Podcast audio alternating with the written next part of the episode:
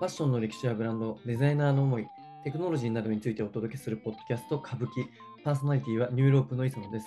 そして今回はゲストの松さんをお招きしております。松さんよろしくお願いします。よろしくお願いします。はい。クロムハーツ編というところで、えー第2回目なんですけども、はいえっと今回は、えー、と実際のアイテムですね、うんはい、にフォーカスをして、まあ、ちょっとデザインについてちょっといろいろお伺いしていきたいなと思っております。はい。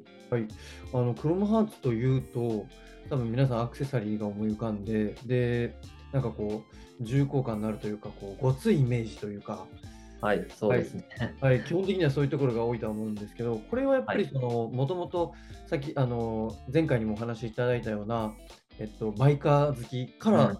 そうして、えーそういったあのデザインになってるのかなと思うんですが、松さん、どのように見られてますか、そうですね。やっぱりこう派手さっていうのを、うん、まあ、主にその主要ポイントとして置いてたのは確かだと思います。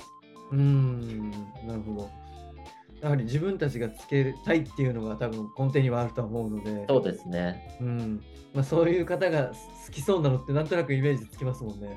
まあまあ、ちょっとごつめにはなるのかなっていう。はい。うん。なるほど。ありがとうございます。で、まあ、あのクロムハーツというと結構デザインというかいろんなものがあるかなとは思うんですけども、はい。はい、今回はいあのどういったところをピックアップしていただいたんでしょうか？えっと、まあ、クロムハーツ、本当にたくさんモチーフがあって、うん、まあ、今回特にアクセサリーのところに注目してピックアップしたんですけど、はい、まあ、一応その定番って呼ばれるものはい、はい。を中心に紹介していきます。あ、わかりました。では早速ご紹介いただきたいなと思いますが。はい。まあ、まずはですね、まあ、クロムハーツのものっていうと、うんすごいハンドメイド、うん。うん。手作りであることっていうのが、ブランドが人気だったりとか、うん価格がこう高いはい。理由の一つになるんですけど、うん。まあ、最近こう部分的には鋳造で、はい。ディテールを職人が仕上げてるっていう話もあるんですけど、まあ、全部ハンドメイドじゃないってことですよね、要するに。っうんうん。ていう話もあるんですけど、はい。まあ、どのみちやっぱり職人がこう彫金を手でしていくっていうことなんで、うん。かなり時間とコストがかかるのは変わりないんですよね。そうですよね。うん、まあなんでそこ辺の価値観もあって値段が高くなったりとか、うん特別な一本に仕上がったりはするんですけど、うん。うん。まあもちろんこう創業当時のクロムハーツっていうのは完全なハンドメイドだったと思うんですよ。ああ、そうですよね。はい。人数も少ないでしょうし、うんうんうん。まあ、だからこれだけこうハンドメイドっていうのがクロムハーツでは重要なポイントになったんですよね。うん。でまあその中でこう人気なシリーズだったりとか人気なモチーフっていうのが登場してきたので、はい。まあ、今回そこのデザインっていうのをちょっと解説していこうかなと思います。ありがとうございます。でまあ本当に種類が多いのでうんうん。基本的にはこうさらっといこうと思うんですけど、はい。まあたまに考察も差し込んでいくので、はい。まあそうなんだなぐらいのテンション感で聞いてくれたらありがたいかなと思います。わかりました。はい。じゃあまずは定番のものからいきましょうかね。はい。はい。まずはじゃあ CH クロスっていうものになります。うんうん。でまあこれは皆さんがクロムハーツのものっていうとイメージしやすいものになるんですけど、うんうん。十字のデザインですね。クロスになってる。はい。で、このクロムハーツのクロスのモチーフは、うん。災いから身を守ってくれるっていう意味合いがあって、うん。この CH クロスはですね、十字架をイメージすると分かりやすいんですけど、まあ、非対称的な十字が印象的なものになります。うん。うん。で、このクロスのデザインが誕生した背景には、うん。はい。デザイナーのリチャリチャード・スタークの幼少期が深く関係していて。とあるインタビューで彼が、うん。実家の周辺にはすごい墓地があって、うん。子供の頃は原っぱや公園で遊ぶっていうよりは、うん。まあ墓地の中を走り回って遊んでたって答えてたんですけど、まあ、クロムハーツにとってはその墓地とかうん。こういう霊園とかっていうのが深い関わりなのかなって思ってて、まあ、クロスのモチーフが十字架って言われてるのは、ど。はい。まあそのリチャードの幼少期のうん。体験っていうのがすごく関わってるのかなと思います。えー、なんか、あの、まあ、キリストとか、なんかそういうところから来てる十字架じゃないというか。みたいですね。そこじゃないみたいです。ここ辺諸説あったりとかして、ファンの間でも話は上がるらしいんですけど、うんまあ、やっぱり深いのはその幼少期のうん。墓地で遊んでたっていうところが一番影響してるんじゃないかなと言われてますね。へえ。うん。まあ、なんでこうブランドを象徴するアイコンとして、うん。このクロスのモチーフは挙げられてて、うん。デザイナーの生い立ちとともに結構影響、大きい影響があるので、うん。まあ、作り手とこうブランドにとっては欠かせない重要なモチーフになってますね。なるほど。あの、このデザインって、多分皆さん、あの、見られたことあるんじゃないかなっていうデザインですよね。そうですね。もう本当クロムハーツといえばみたいな、うんうんうん。多分、分からなくても見たことあるなっていう人は絶対いますよね。あると思います。で、見たら、あ、これクロムハーツだったんだみたいな、はいはいはい。納得する人もいるんじゃないですかね。ちょっとこう、下の、なんていうんですか、その、十字架の下の部分が長いタイプの、そうですね。ね。そうです、そうです。す。なるほど。これが一番こうアイコニックなものかなって思いますね。へえ。うん、これで大体いくらぐらいなのかとかってなんかわかるものですか？ああ、どうですかね。本当にピンキリだと思いますよ。あそうなんだ。すっごい高いものは何十万もしますし、うんうんうん。まあそのちょっと小さめのうんトップとかで、はい。へ割とまあ10万いかないかいくかなぐらいのものもあったりしますし、え。うん、なんか素材もいろいろあるんですかね？なんかシルバー以外も。まあ基本シルバーだとは思うんですけど、はい。まあ、ものによっては。そうですね、ものによっては。うんあとやっぱりそのアイテム自体が大きくなれば大きくなるほどうん。うんうん。高くもなりますし、そうですよね。限定的、限定アイテムでしょ登場したりもするので、ああ。そうなるともうプレミアがついたりしますね。ああ、なるほどな。うん、限定とかもあったりするんですね。しますね。まあ今回コラボのものは紹介していかないんですけど、うんうんうんいろいろこうコラボアイテムで登場したりしたときはすごい高くなったりします。あ、そうですよね。なんかあの、こうあ、アクセサリーブランドに問わず結構コラボしてますよね。なんか、そうなんですよね。あの、オフホワイトとか、うん、結構有名なところで言うとそんな感じのものもしてましたもんね。そうです、そうです。それこそストリート系とか、そういう系のブランドとはよくコラボしてますね。へえ。で、まあ同じように、うん。まあ、CH クロスと同じで、うん。うん。十字のモチーフのものがあるんですけど、ほうほう。それが CH プラスっていうものです。はい。CH でプラス。これは十字架ではなくて、うん。シンメトリーのプラスデザイン。ああ、本当にプラスのマーク。そうです。多数の文字なんですけど、なのではい CH プラスって呼ばれてますね。うーん。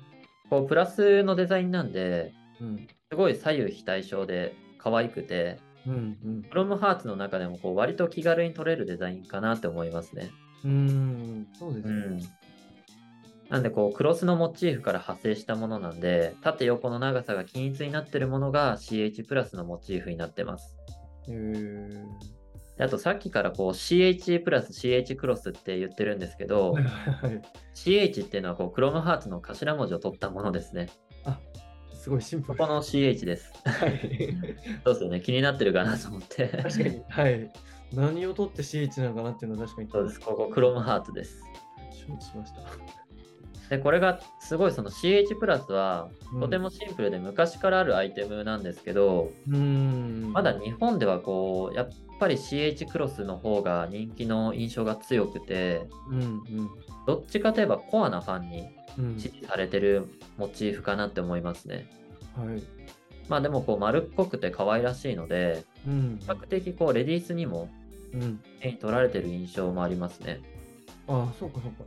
あうんそうか、クロムハーツってごついからちょっとメンズのものなのかなってイメージも持ってたんですけど、そうですよねレディースもしてらっしゃるんですよね。わりかしこううん小物系のものだったりとかは、うんレディースでも人気があります。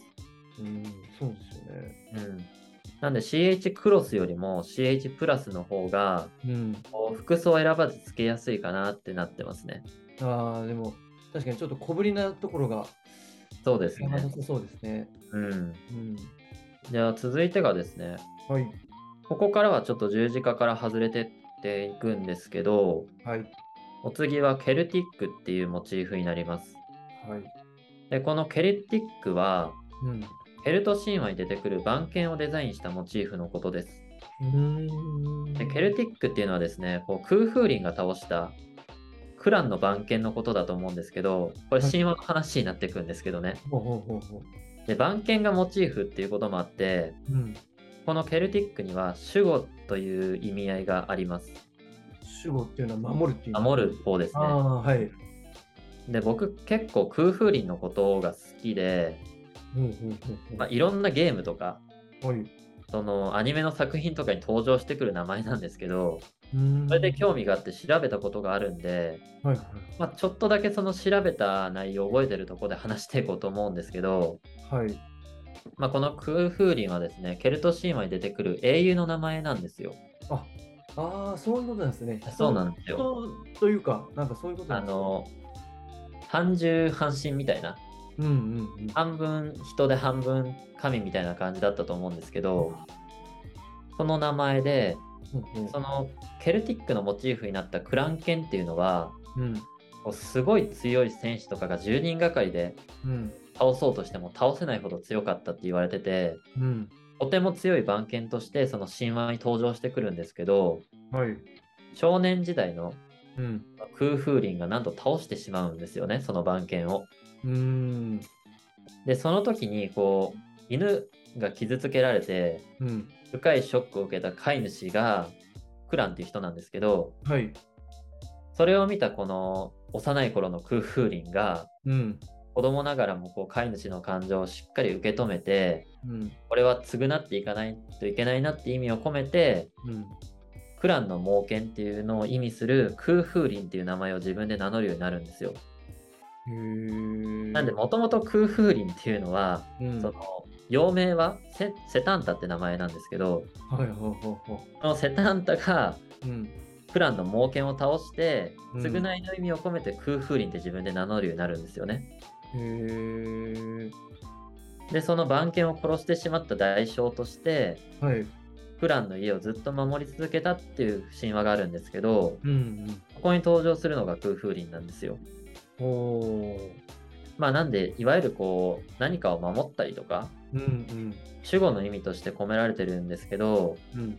やっぱりそこが空風林とクランの番犬との関係性っていうのが強く反映されてるのかなって思いますね、このモチーフは。うーん。なるほど。うん。そうすると、このケルティックっていうのは、あのーアイテムで言うと、いろんなものに刻まれてるって感じなんですかね。そうですね、ケルティックに限らずなんですけど、うんうん。結構いろんなモチーフに使われるんですよ、その、クロームハーツのモチーフって。ああ、そういうことですね。そうですね、だから、このネックレスだからこれとか、はいはいはい。リングだからこれっていう、こう、定まったものっていうのは少ないように感じますね。ああ、なるほど。じゃあ、いろんなところで登場してくるんですね。そうですね。うーん。僕、個人的にはケルティックのデザインが一番好きなんですよ。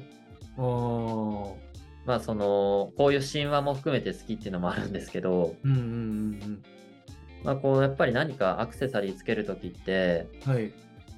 僕は意味合いとかだったりとか、こう、はい今年これ頑張ろうと思ってこれ買うとか、うんうん。何か目標があるときとかに買うことが多いんですけど、うん。そういう人とかはこう、クロムのものってすごいおすすめですね。一個一個こう意味が込められてるんで。ああ、いいですね。うん。なんでこう、ケルティック買い買おうかなって思ってる人は、うん。こう何か守りたいものがあったりとか、はい。まあ、こう結婚するからとか、うんうん恋人がいるからとか、そういうちょっと自分の思いとかけて買ってみるとまた面白いかなと思いますね。うん。ああ、いいですね。そういう楽しみ。うんなんか、あの、えっと、また別の、あの、エピソードで柄について話してたことがあるんですけど、この歌舞伎の中で、その時も日本の、あの、柄を取り上げていたんですけど、やっぱり柄とかっていうのって、やっぱ意味が込められて昔の人たちは作ったっていうのも結構あったりとかして、うーん。なんかその今まで普通につけてたけど知らなかった。でも知ったらなんか愛着より湧いたみたいな、ああ、はい、確かに。あると思うんで松さんはまさにそれをこうアクセサリーで、まあ、体現されてるっていうところなんですね。そうですね。うんうん、まあまあ、やっぱ柄もたくさんありますしね。そうですね。ううんん。それだけいろんなデザインってこう、はと見ただけでかっこいいなって判断しがちですけど、まさに、はい。そういうバックボーンを知っていくとまた違う楽しみ方ができますよね。確かにそうですね。うん。うん。まあ、服好きはこう、いろんな背景知って好きになる人も多いと思うんで、確かにそうですね。そういう人ってこう、このクロムのうん。一つ一つのモチーフっていうのを深掘りすると、うんうん。余計ハマっていくかもしれないですね。確かにそうですね。なんか、かっこいいなって思ってたけどっていう人は、ぜひその内容を知っていただくと、もしかしたら好きになるものがあるかもしれないですよね。そうですね。なんで気になるものがあったらそれから深掘りしていってもいいのかなって思いました。まあちょっと序盤でだいぶ長くなったんで、ちょっとさらっといこうかなと思うんですけど、そうですね。ちなみに結構まだありますもんね。そうですね。まだあと8個ぐらいあるのかなって感じなんですけど、わかりました。じゃあ次がですね、はい。BS フレアってものになります。うんうんうん。でこれの BS フレアっていうのは、モチーフがフランス王家の関係が深い百合の紋章をデザインしたものになります。はい。